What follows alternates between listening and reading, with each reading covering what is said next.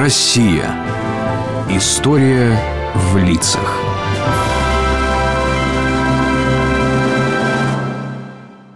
Привет. Здравствуй, Алёша, заходи. О, у тебя книжка новая. Ее прислал мне мой друг Ладо, который в Грузии живет. Это с которым вы мосты строили. А книга про что? Про его великого земляка, которого знает весь мир.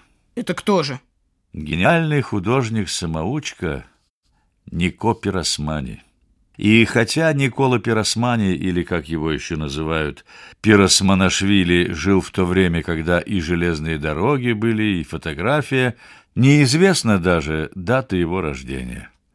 Зато слухов и легенд о нем ходит немало.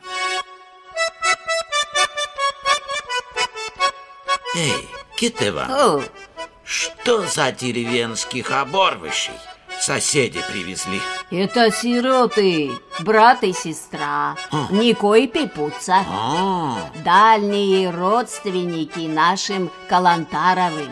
а, А родились они в селе Мирзани, что в Кахете.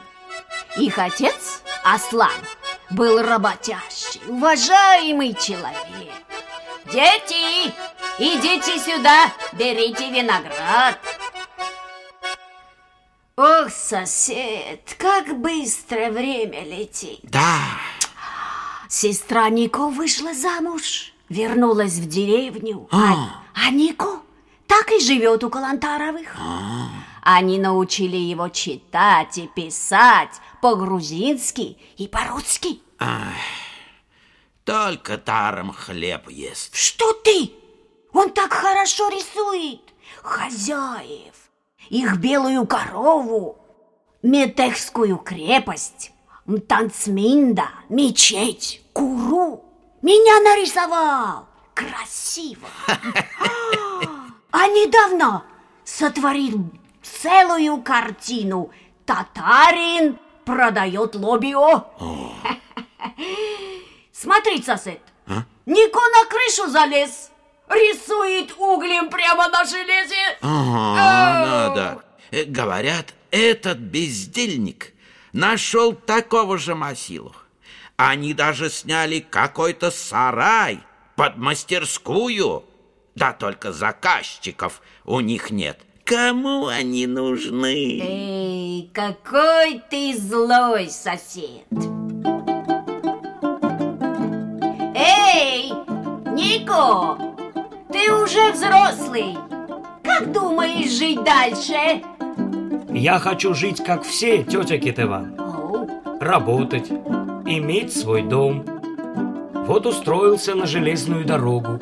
Кондуктором. помоги тебе Бог, сынок. Дед стал Нико работать? Четыре года отслужил кондуктором. Правда, за все время ни одного безбилетника не оштрафовал. Верил любому, кто говорил, что у него денег нет.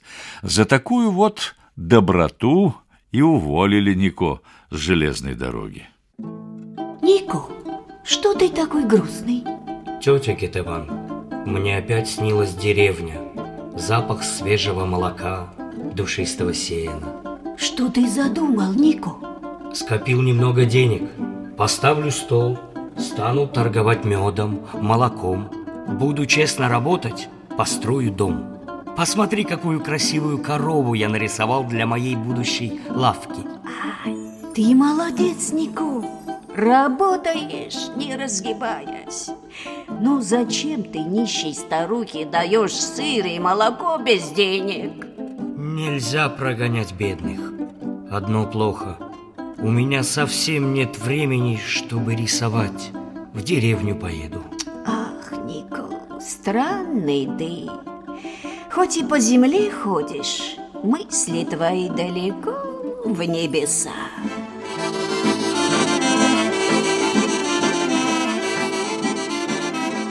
Мама, дядя Нико приехал. Вот вам подарки, дети! Как вы выросли! Я привез денег, сестренка. Молодец. Построим тебе дом рядом с нашим. Сосватаем невесту, будет у тебя семья. Это для твоей семьи деньги. Вам нужен новый дом. Старый совсем ветхий. А как же ты? Я буду радоваться. Знаешь, сестренка, бывает, покупаю в Тифлисе у мальчишек скошенную траву, много травы. Рассыплю в своей лавке, зарою с нее. Думаю, так хорошо, как в деревне. Когда дом был готов, во дворе накрыли праздничный стол. А Пиросмани написал и подарил сестре картины.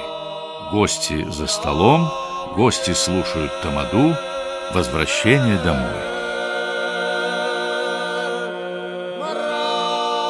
Его племянник вспоминал, как тот рисовал луну, звезды, ангелов, осликов, свадьбу, а потом уехал в Тифлис, как называли тогда нынешний Тбилиси.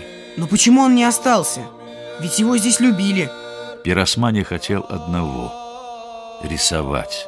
Он понял, что живопись — главное дело его жизни.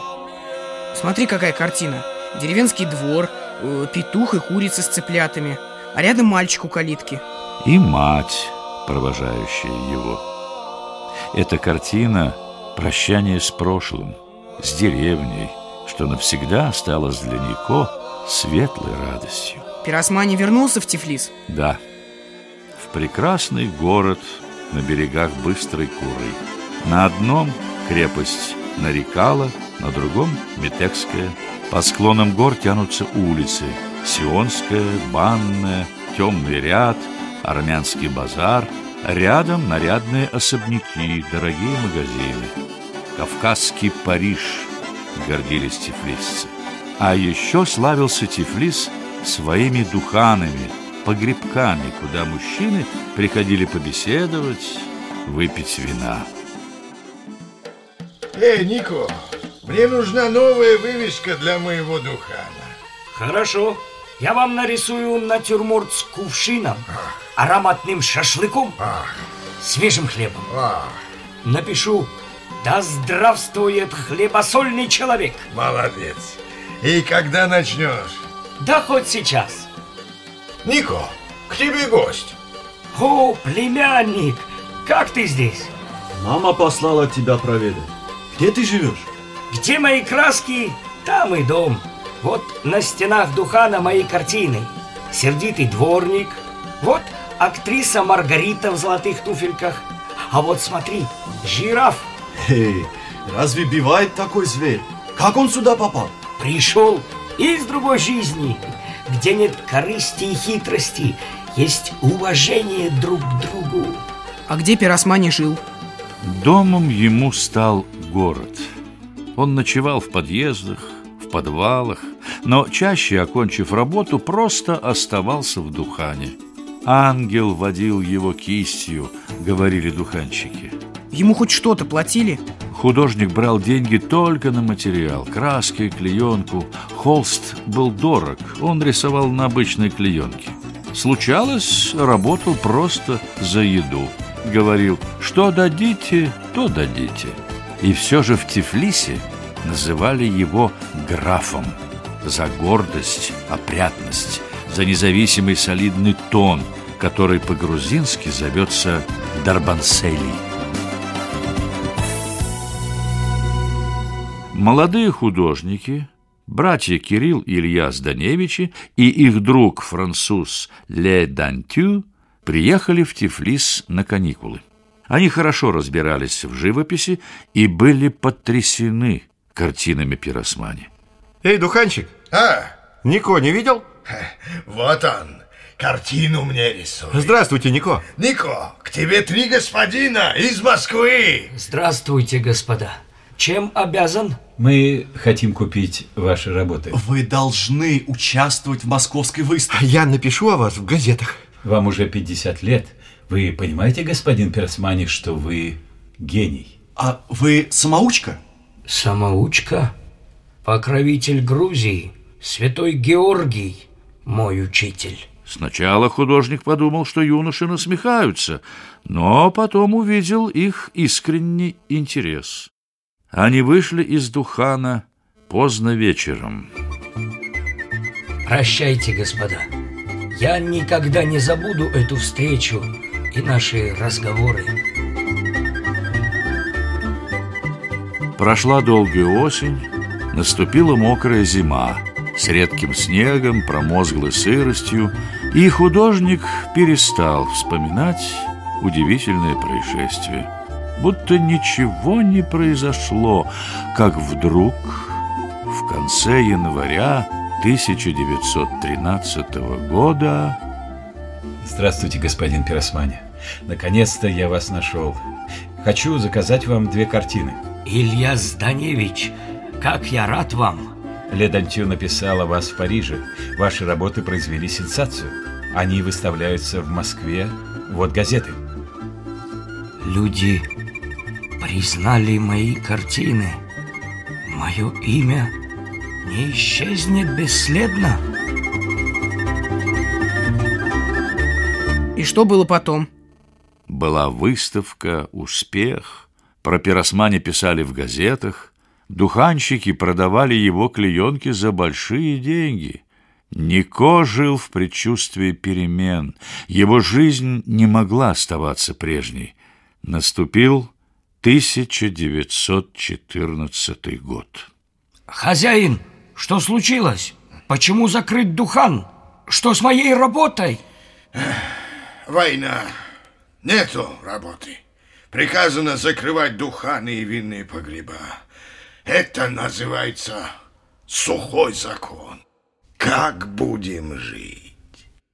Это началась Первая мировая война? А что было дальше?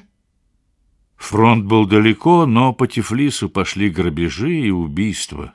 Осенью 1917-го до Грузии докатился Октябрьский переворот, а к страшной зиме 1918 года Тифлис, как и вся Россия, оказался в тисках разрухи и голода.